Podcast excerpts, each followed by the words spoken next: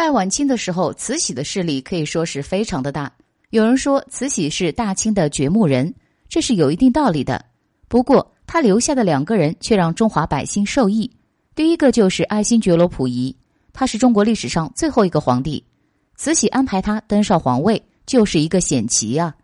不论咋看，这都是一步昏招。那会儿溥仪还是一个吃奶的娃娃，能盼着他拯救大清吗？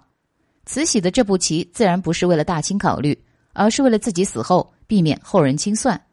对大清朝而言，溥仪上位无疑是加速了大清朝的灭亡。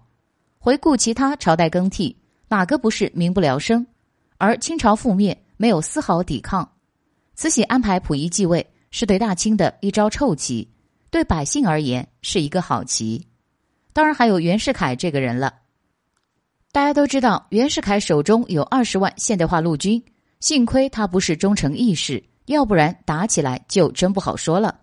在看清清政府大势已去的时候，他果断逼溥仪退位，加入袁世凯誓死效忠清朝，然后来场对决。这最后受苦的还不是百姓吗？溥仪和袁世凯都是慈禧选的，正是因为这两人联手，大清政权才能灭亡的这么平静，没有战争。